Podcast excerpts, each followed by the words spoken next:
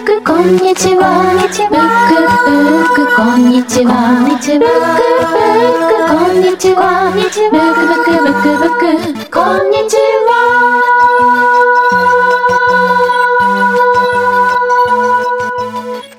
ブックブックこんにちは。この番組は僕たち2人の書店店主が毎週水曜日に自分の好きな本のことを話す30分のポッドキャストプログラムです。柳下さん、本日もよろしくお願いしますはい、よろしくお願いします。仁さん、あの、聞いてください。はいえー、東京はですね、はい今週の神楽坂はですね、あの、なんかおまわりさんが多くて、あはいはいはいはい、の、本当になんかこう、うろうろされてるんですよ。まあ仕事なんですけど、彼らにとっては。あの、久しぶりにまた職質に会いまして、あの会いますね。なんとなくこう散歩をしててですね、はい。あのであのこう角をくって曲がったところに、おまわりさんが向こうから3台の自転車で来て、でもその別に3台自自転車ですよ。もうその、そのままこう通り過ぎるのかなと思ったら、うん。切って止まってうん「ちょっといいですか?」みたいないつものやつ。であのそんなことがあった、えー東京神楽坂かまめボックスの柳下恭平です。よろしくお願いしますちょっとその話すごい深めたい、あの掘りたいんですけど、はい、はいよろしくお願いします。札幌北18条シーソーブックスのジンです。はいはい。あの僕の方はいつも通りでございます。ちょっと職質の方の話もうちょっと聞こうかな。いやなんか多いですよね、柳下さん。ーそうですだからアンタップドに前行った時は、1日に2回の職質を受けるという最高記録を更新しましたし、その前もうん。北大の前とかでうん。なんか車の中で寝てたら職質にあったりとかしたので、いやー最近でも僕の周りのやつらとかでももうちょっとうまくやってるというか いやうまくやってるって言ったら失礼だな。柳下さん多いですよね。こちとら46ですからね。もうなんか落ち着いて枯れてることですよそろそろ。言ったら。ねえいやでもあの思うんですよ、そのえっとおまわりさんは僕、うん。あの本当すごい仕事だなと思いますしそこにこう、うん。なんかあいつらなんて思ったことあんまないんですよ。その、うん交通違反にしたって、まあうん。もちろんねなんかここでやんなくてもらうみたいなのもありますけど基本的にはその注意喚起とかうん意識づけでもあるので、全部が無駄にならないと心から思ってるんですけど、僕に職質をするおまわりさんは、うんうんまあ、センスないなんて言い方しないですけど。いやいやセンスないんじゃないですかね。いや僕もう本当にこうなんかいいことしかしないですよ、もうなんかゴミ拾ったりとか本当にゴミ拾ったりとか、なんていうかこう街をこう幸せにね、うん。するためにうん。こう歩いてるわけですよ、うん。僕じゃなくてもいいじゃないのと思いますよね。いや柳下さんからはねそういうあの出てないですけどね。出てないですよね。出てないんか本当に悪いやつってもっと悪いじゃないですか、うんこの、うんなんかハッピー オーラというか。うん、うん、柳下さんはでも本当に出てない。出てないですよね。全然出てないです。あのいやわかります。だからうん。ジンさんおまわりさんになればいいのにそのジンさんおまわりさんになればいいのにでもどうかと思いますけど。いや僕もね大概ちょっと僕もボケてるところがあるからあんま分かってないかもしれないですけどね、でもおまわりさんから見たらあれかな、うん、でも柳下さんからはその香りはしない、うん。しないですよね。でもまあ彼らのビジョンで彼らの経験値ってあるんでしょうね。あのここを押さえとけばあ治安が良くなるみたいな。よくなんかあれですよね。これからの、まあ、4月5月職質増えるって言いますよねあのあ。新人の警官の人が、あーのー研修として？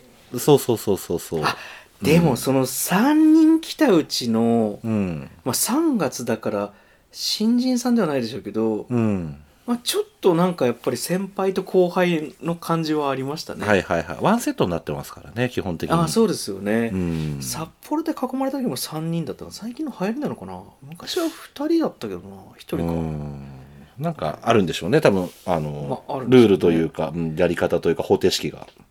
もちろん僕はもうリーガルマインドで街を歩いてるので もう何も思ってないですしもうその時はなんか小銭しか持ってなかったですから身分証明すらできなくて。いや小銭小銭しか持ってない柳下さんっていうのもなんかまた似合うななんかいいそれもなんかあの100円すら持ってなかったですからね。なんか2 3 0円しか持ってなくて。公衆電話で電話かけるぐらいしかできない。ぐらいの僕を捕まえて何をするんだと思いましたけど、まあ、まあまあまあまあ、まあ。はい。はいはいそんなわけではい。東京は今日も安全です。はい。よかった。はい。札幌も東京も安全です。ですね。今日もよろしくお願いします。よろしくお願いします。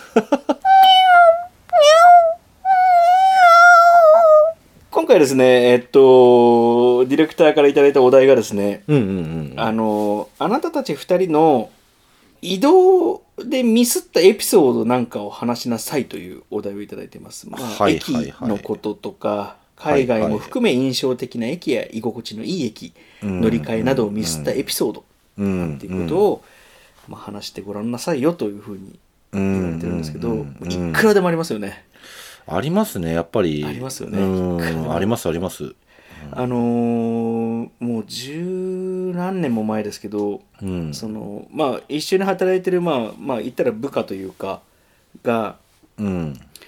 あの、まあ、ちょっとしたこうあのミスをしましてお客さんに対してで「あそれはすいません」とあのでまあまあまあうんこういうふうに段取りつけましょうみたいなのが一通り終わった後でいろんなものがこううん。終わった後で、あのまあとにかく一度ちょっとあの頭下げに行かせてくださいっていうことがあったんですよ。でそれがあのえっとちょっと東京の地名で申し訳ないですけどあの京王線のこの多摩プラ多摩センター駅僕間違えちゃった。多摩うんセンター駅にこう行こうとした時に、うんうんうん。田園都市線の多摩センター、多摩、ほら、もう分かんなくなってる。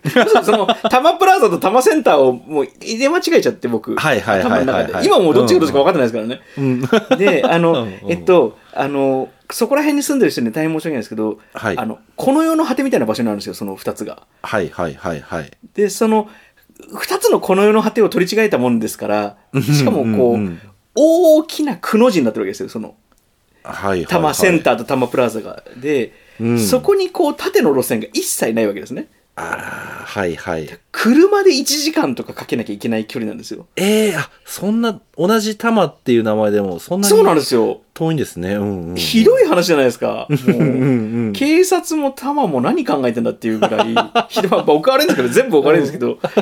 で、それで、あの、何時か忘れましたけど、まあ例えば10時に、あの、行きます時に、駅前で待ってます、改札どこそこですみたいなので、こう、うんまあ同僚というか待ち合わせをして、あれ、誰もいないなと思って、うん。サンリオピューロランドってないな、ここにとか思いながら、うん。たらもう間違えたの当然僕で、あ、サンリオピューロランドとか読売ランドがあるのが、その、あの、多摩センター駅、多摩、もうわかんない。うん、とにかくどっちかで。あの、で、それをこう取り間違えたために、お詫びのために行くはずなのに、まあ、そりゃこうなりますよね、あなたたちじゃ、みたいな。まあ、でも全然お客さん怒ってなくて、あうんうんうんのあははで済んだんですけど、ああ、よかった。あれはもう淡くって、その辺でもう慌ててキオスクで、なんはいかその辺のお土産買って、うんうんうんこれ買ってきましたって人笑い取れたからよかったんですけど。いやー、冷や汗かきますね、で本当ごも。めんなさい。もう、とかね、もう、ありますよ。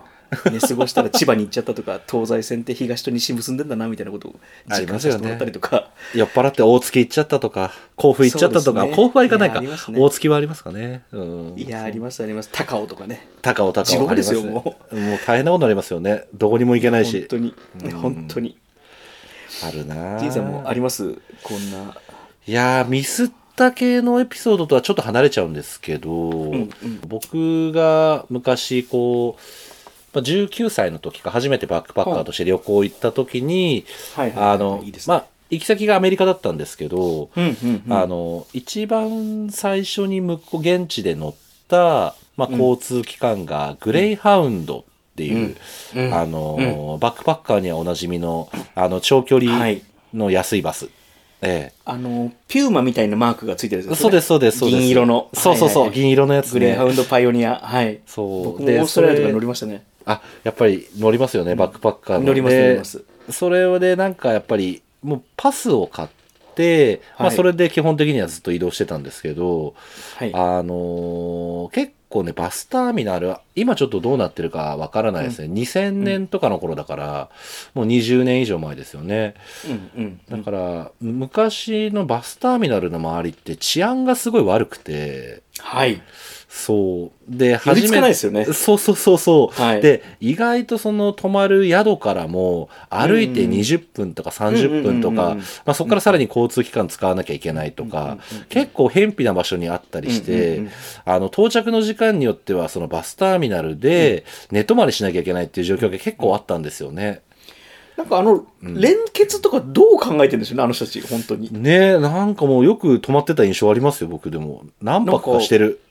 いやわかりますあの、うんなんか無機的な蛍光灯の下に、うんうんうん冷たいコンクリートの上にベンチがちょこちょこあるみたいな 駅ですよね。そうそうそうそうですよね。世界中そうですよね、多分。無機質なもう本当に駅バスターミナルですよね。そうそうそう。で、あれやっぱちょっと女性は危ないな。男性がさ、これ危ないすんならまだ、うんだけど、あれもでも、身なりによってはちょっと危ないなっていう。ねはい。なんかこうお腹にバックパックギュッと抱えてええ眠りにええつくとか、いやなんかあのちょっと怖いっていう気持ちもありながらはい。あのなんか懐かしいアメリカに来たなっていう一方でこう、なんか実感もあるというかなんかちょっといい話っぽいけど なんか僕の今のそのバス停とか駅とかそんな話ちょっと思い出したのがこれだったので話してみまあした。のーちょっと、はい、あのーこれ、時間の長さで使われない可能性もありますけど、僕も、あの、うんオーストラリアの北の果てにバンダバーグって町があるんですけど、はいはいはい。あのー砂糖、まあ農業地帯なんですよ、広大な。うんうんサトウキビとか読みで、そこでラム、ラム酒作ってたりとかもするんですけれども、うん。うんうんまあいろいろありまして、あの、うんいろいろあって、あのー電車に飛び乗ってこの町から脱出しようって話になったんですよ、友うん。達4人と。うんうんなんかもう頭おかしくなって、その、うん。うんの、うんあの、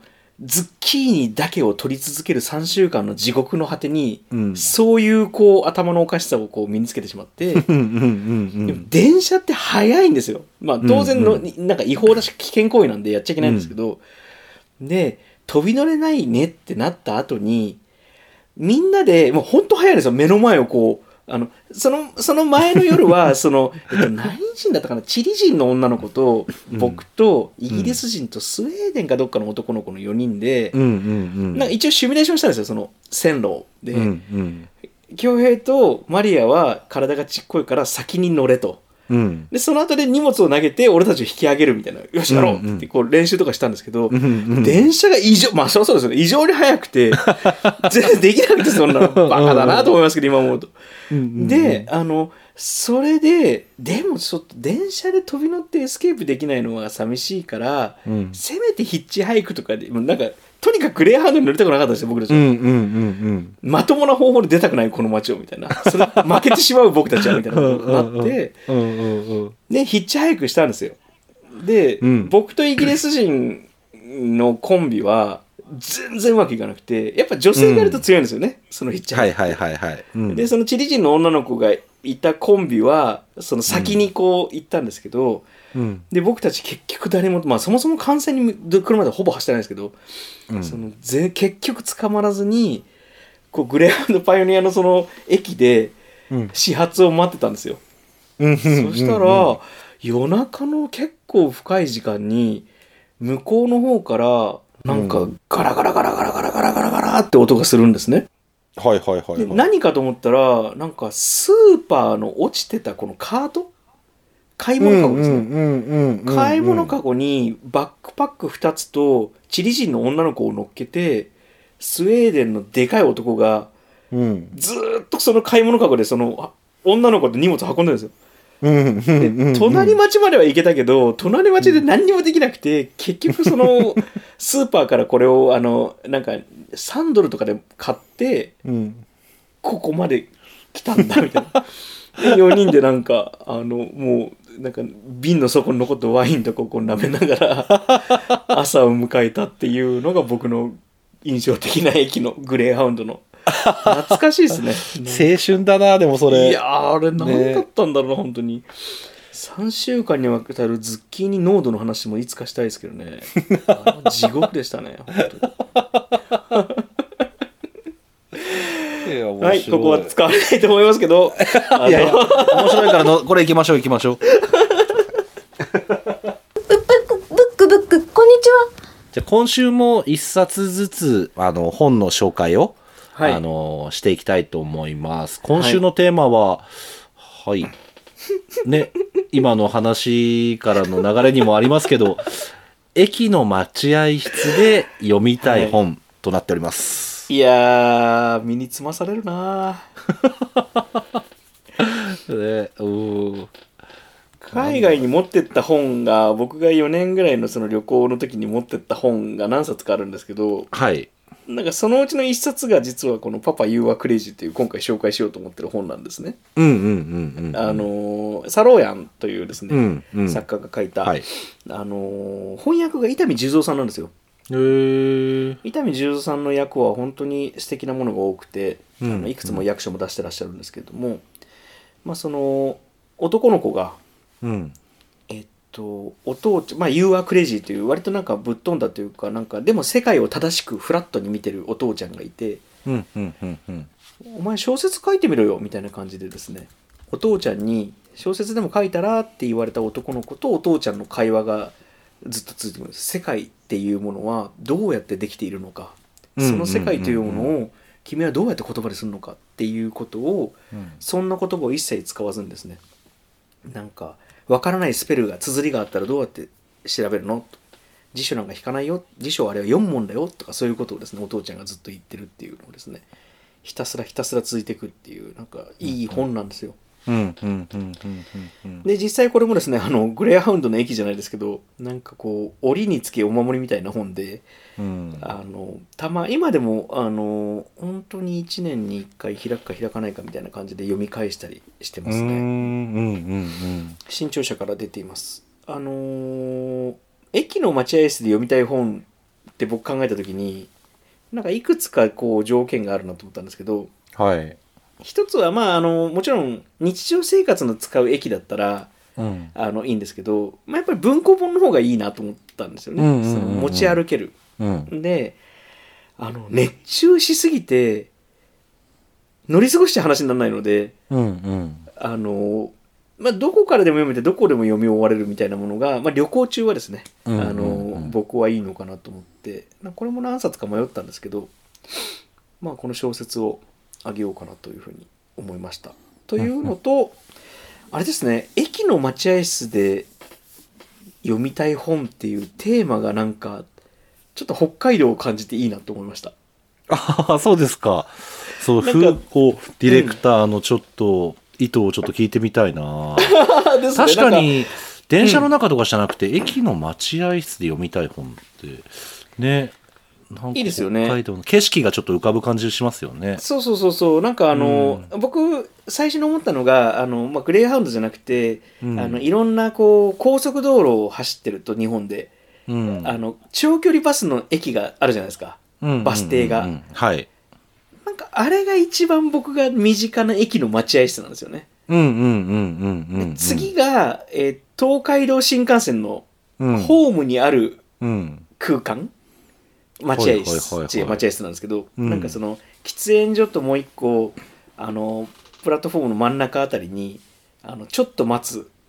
なんかちょっとボックスみたいになってる。ボックスみたいなね、うんうんスペース。僕にとっての駅の待合室って多分それぐらいしかちょっとイメージがなくて。うんうんうん。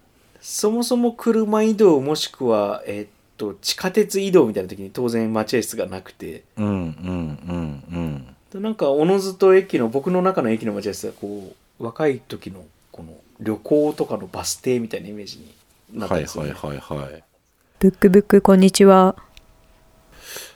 待合室確かに自分も待合室をすごく使ってたかっていうとあんまりこう人生の中で待合室にずっといた時間っていうのはそんな長くはなかったんですけどうんとそうですね。僕の住んでいるところからあのーまあ、高校生ぐらいの時ですかね、うんうん。あの高校に通うのにバスに乗って地下鉄に乗ってっていうルートだったんですけれど、うんうんその地下鉄とバスあの行きはトントントンで地下鉄は何本も走ってるから行けるんですけど、うんうんうん。帰りはうん。こう地下鉄で降りた後、うん。バスに接続する間の時間がある。はいはいはいはいはいあの、まこまない駅っていうところなんですけど、あの、地下鉄南北線の一番南の果てにある駅。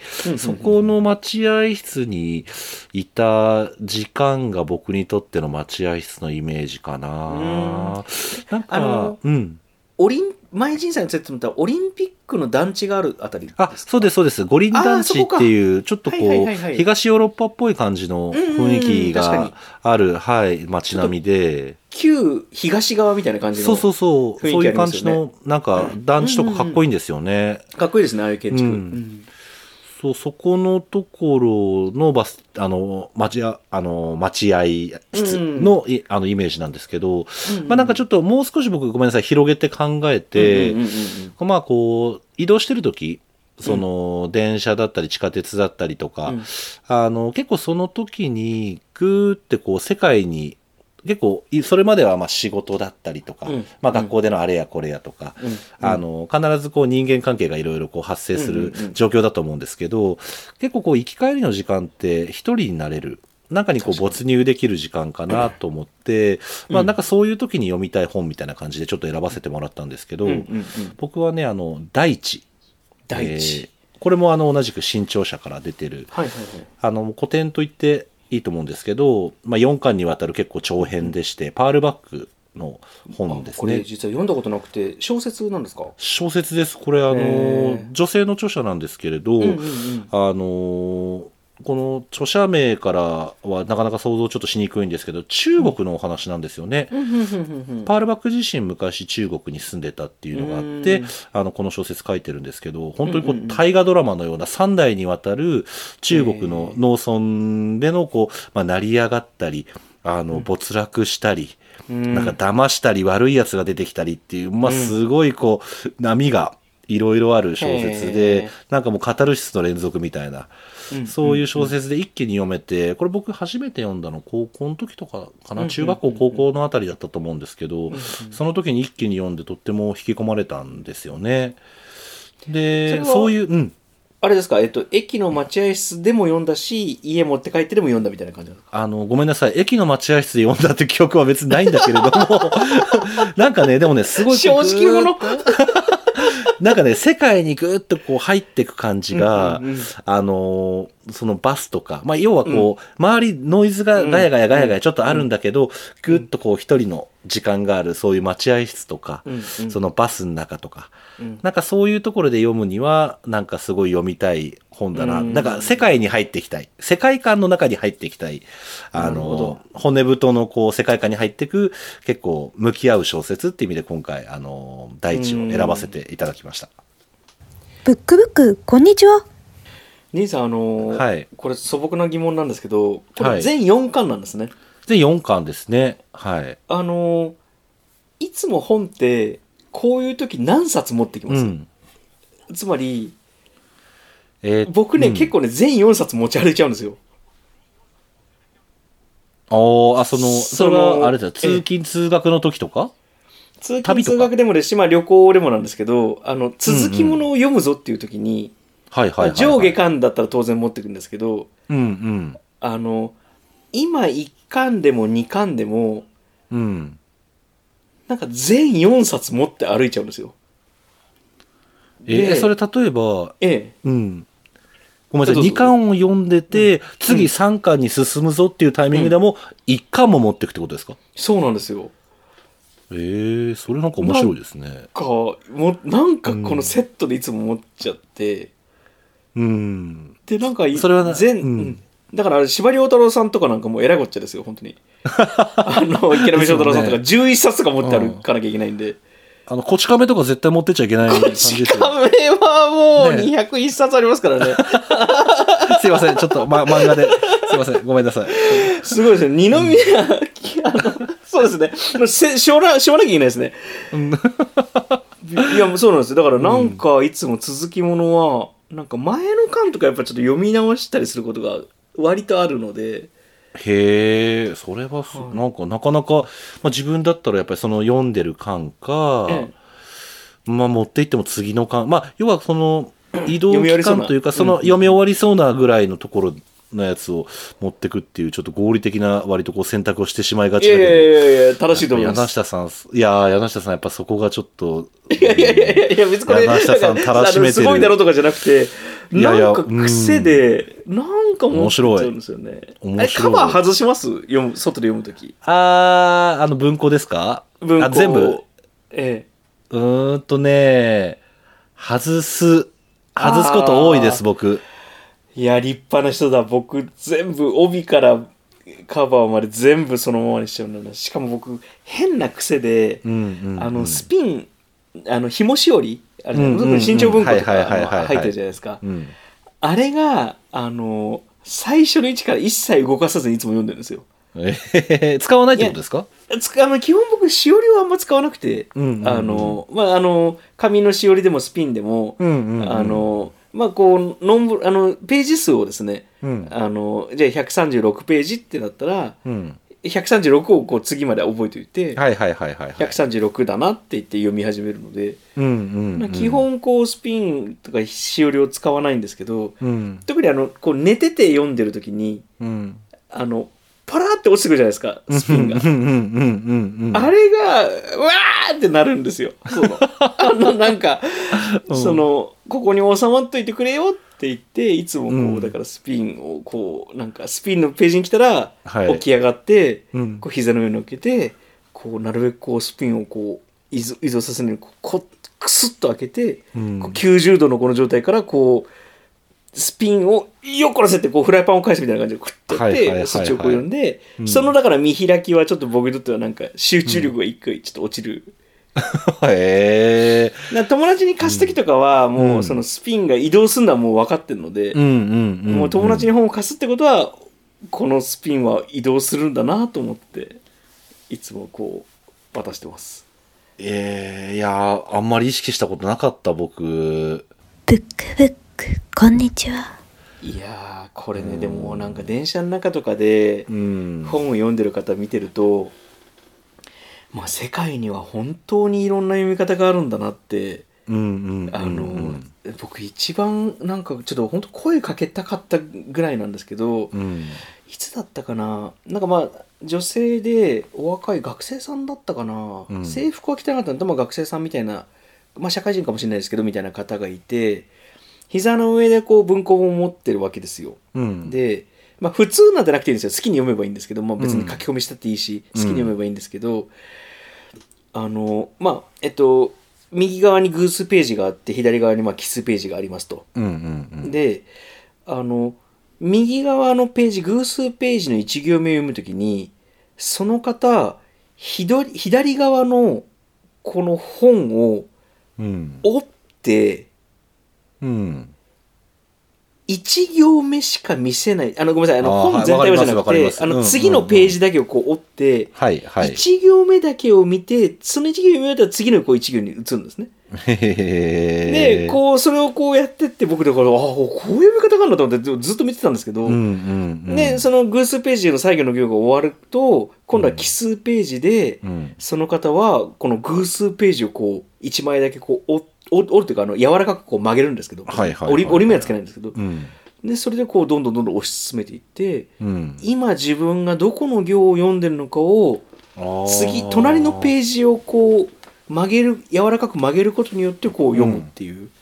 はあ。でなんかこうまあもちろん本のその方の出会いだったんでしょうね。そのなんか、うんうんうんうん。あのその頃子が小学生の時とかわかんないですけど幼稚園の時とかに、その方がそういう読み方を自分で見つけて、うんそれを多分ずっとやってると思うんですけど、なんかその豊かだなと思いました、なんかいいいい話ですねそれって。いいですよねなんか。でうんそうぞまあ僕がだからこのスピンが嫌だとかギャーギャーギャーギャー言ってるみたいに、多分世界中でトイレットペーパー問題の話しましたっけね。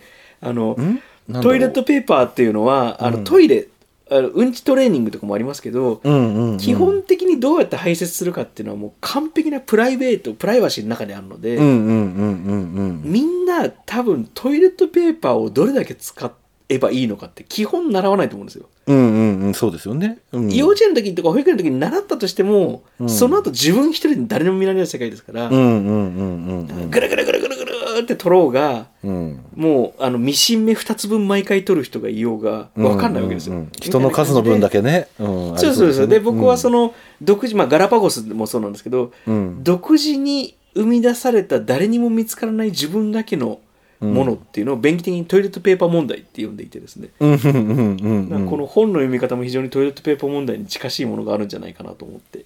いやありそう。それはねたくさんありそうですね。そうなんですよ。だから他人のうん。なんとかを笑うのじゃないですけど、うん。あのどんな読み方しても僕は驚かないしうん。むしろいろんな読み方、方があるんだなっていうことにこう非常にこの読書の豊かさを感じますね。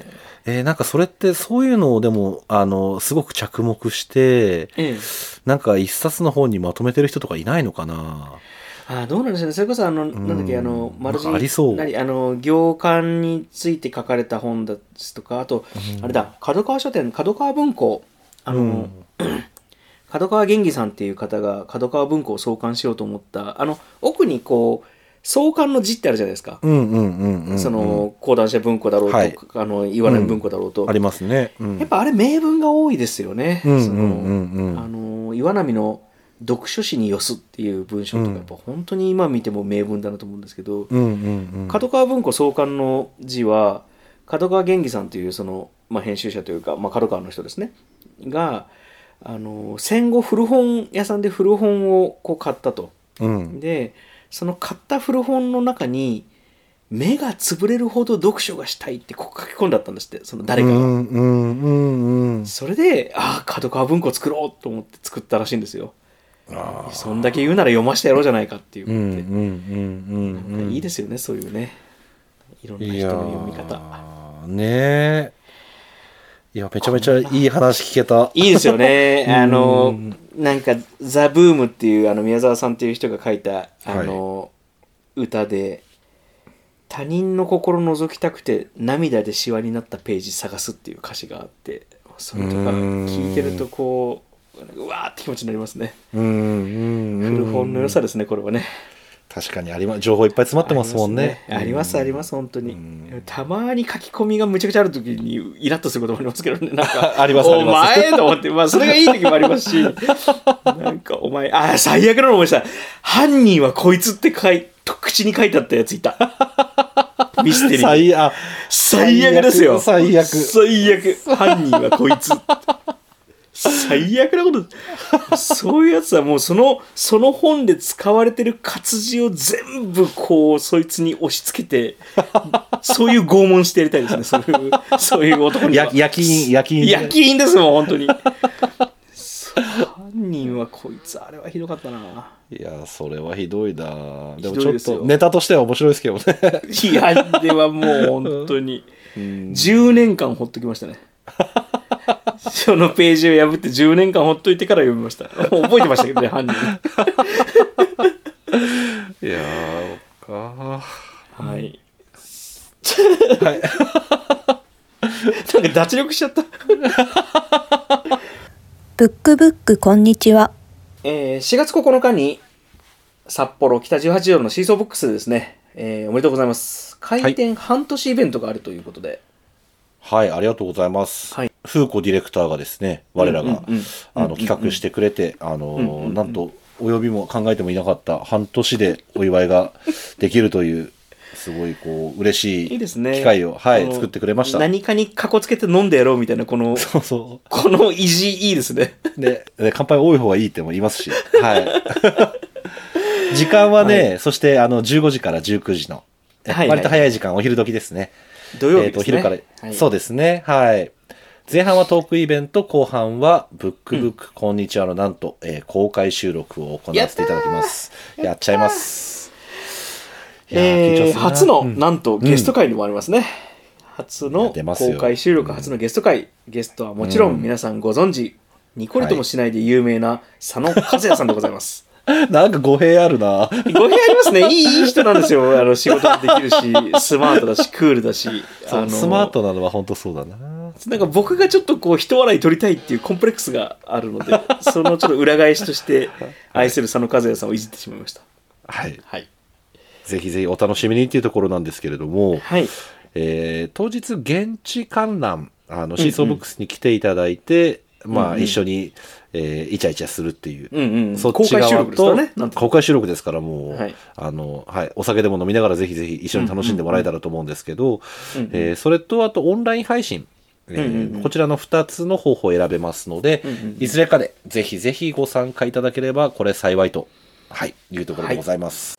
ブックブック、こんにちはでございます。聞いてくれてありがとうございました。このプログラムは毎週僕らのお店の定休日、水曜日に更新されます。ぜひ、Spotify のフォローなどもよろしくお願いします。Twitter と Instagram も用意しているので、ぜひぜひ覗いてみてください。ID は、アットサインの BookHelloBook です。えーそして皆さんからのお便りもお待ちしています。Google フォームも用意してますので、概要欄をご確認ください。はい。SNS での投稿もお待ちしております。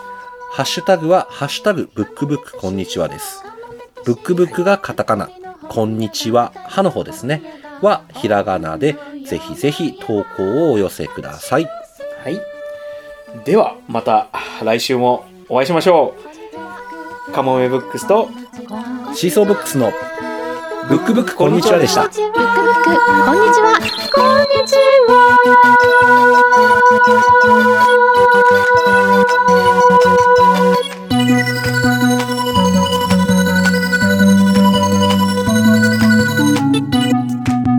ックブックこんにちはは札幌北18条のシーソーブックス陣照也と東京神楽坂のカモメブックス柳下恭平2人の書店店主が毎週水曜日に自分の好きな本のことを話すポッドキャストプログラムです。ブックブックこんにちは。